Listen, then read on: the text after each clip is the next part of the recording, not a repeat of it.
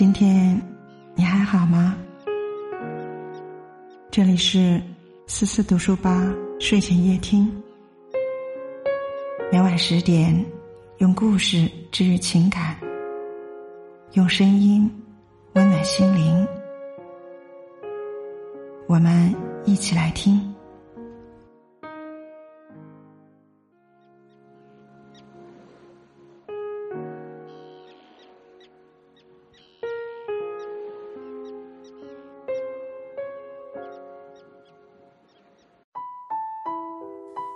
今天我们要分享的文章是：情绪稳定是一个人最好的养生。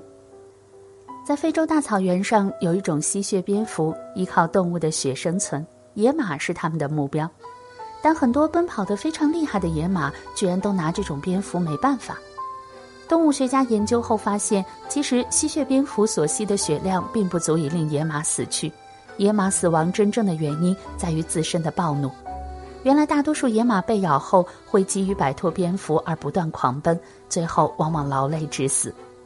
唏嘘之余，却猛然惊觉，野马对蝙蝠的态度，不正如我们遭遇困境时的模样吗？若淡然视之，挺过了坎坷，最多留下几个小包；日子久了，甚至连小包也会淡去。若恼羞成怒，生活中的蝙蝠不仅会让你摔个鼻青脸肿，更有甚者，还会要了你的命。《黄帝内经》中讲，人有五脏化五气，以生喜怒悲忧恐。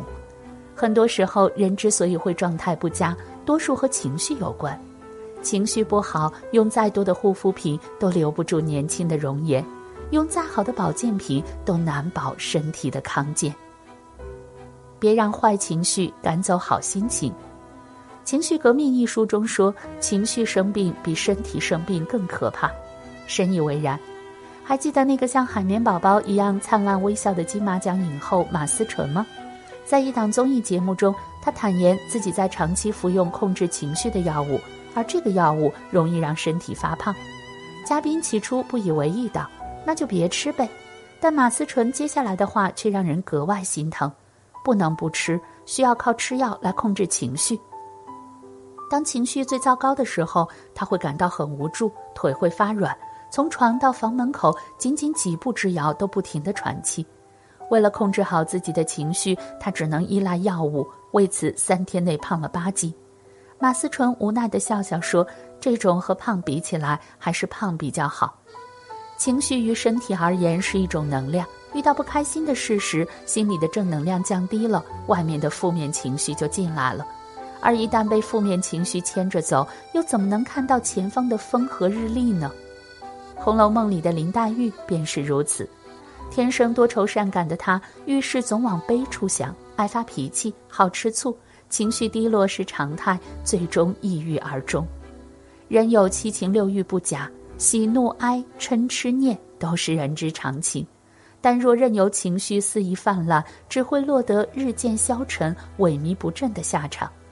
正如和田修树在书中所说：“人有情绪再正常不过。”但是如果不会控制，那就只能沦为情绪动物。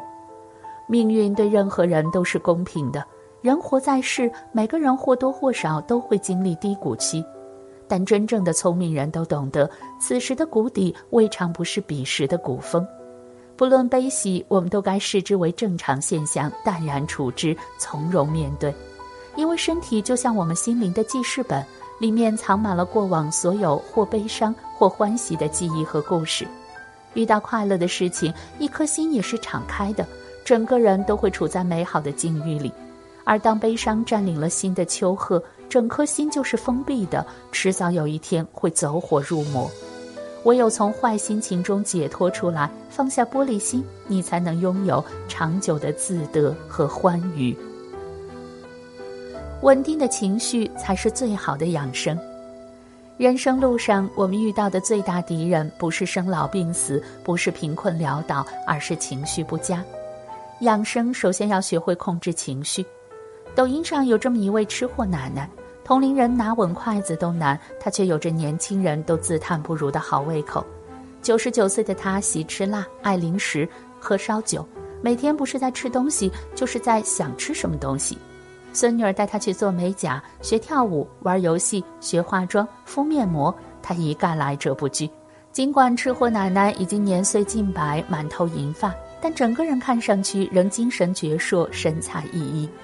别人向她请教长寿的秘诀，她却说：“心态决定一切，有些事吃一顿解决不了的，那就吃两顿解决。”就连孙女儿也说：“奶奶心宽，生气从来不隔夜，像小孩子一样简单纯粹、童真自由。人逢喜事精神爽，闷上心来瞌睡多。”说的大概就是这个道理了。很多人遇到快乐的事情，心情会大好，连带着整个人看上去都容光焕发。可一旦遇到委屈、悲伤、压力，就会把负面的情绪堆积在身体里，长此以往，身体就会不堪重负。待到情绪爆发之时，理智消失，言行失控，不止伤人，而且伤己。人生不如意事八九，若执着于那八九，则心思郁结，千路万路都难相通；而常想一二，不思八九，则事事如意。很多惹得我们情绪波动的事情，回过头来看都是小事。学会与不愉快的情绪达成和解。尽量让自己处在轻松愉悦的生活环境中，才是最好的养生之道。控制好自己的情绪，方能控制好人生。古人常说“郁郁于心”，人生的境界说到底还是心灵的境界。若心胸放宽一点，恩怨看淡一点，为人糊涂一点，则人生大有可为。那些个凡事都要争个对错、辩个高低的，最后受伤的只会是自己。当你觉得情绪难以自控时，不妨试试下面这几个方法吧：深呼吸，给自己三十秒的冷静期。人在愤怒时，大脑会一片空白，不仅智商会归零，情绪还难以自控。深呼吸可以帮助我们平复躁怒的心情，缓解一些负面情绪。大脑争取到了一定的思考时间，人才不会做出冲动的事情。改变面部表情，多微笑。情绪不佳时，人的面部会骤然改变，或眉头紧锁，或双目紧蹙。身体接收到这样的信号，就会四面筑起高高的城墙，不让任何人靠近。所以，即便心情不悦，也要学会自我暗示。为了鸡零狗碎的事，让自己愁容满面，真的非常不值得。多想想可能会发生的最坏的结果。古人常说“竭泽而渔”，意思是做事不能只顾眼前，不计后果。一个人做事太冲动，往往不但事情得不到解决，还极有可能愈演愈糟。遇事多想想最坏的结果，给自己留条后路，没有坏处。做自己感兴趣的事，转移注意力。一旦心情不好时，感觉整个世界都是灰色的，这时候尽量让自己忙碌起来，转移注意力，别总想着悲伤的事。当你全身心投入自己感兴趣的事情时，前一刻的烦恼也就抛之九霄云外了。出去走走，和可靠的朋友谈心。情绪不佳时，人大多喜欢窝在房间里独自忧伤惆怅。殊不知，平时温馨的卧室，此刻却像是牢笼一般，不仅困住了人，也困住了思绪，人就越容易胡思乱想。这时候，喊上一两个靠谱的朋友，出去散散心，喝喝酒，眼睛看到的地方大了，心也会跟着开阔起来。很多时候，所谓人生灰暗，也许是那天没挤上公交车，辛苦一月的全勤奖丢了；外面忙了一天回来，家里还有一堆家务等着你收拾，老公却在沙发葛优躺；加了一周的班赶出来的方案，老板不是这里不行，就是那里不满意。有时，哪怕是鸡毛蒜皮的小事，都有可能惹得心头不快。可就像赵朴初大师说的：“日出东海落西山，愁也一天，喜也一天。”遇事不钻牛角尖，人也舒坦，心也舒坦。既然错过了昨天的那枝花，又怎能再错过今朝的这壶茶？如果可以让开心的时间再多些吧，总比困在抱怨和愤怒里要好上千倍万倍。我们来到这世上，无非是为了爱可爱之人，赏悦目之景，食美食佳肴，听悦耳小曲。可千万别因为一颗小坏了整颗硕梨呀！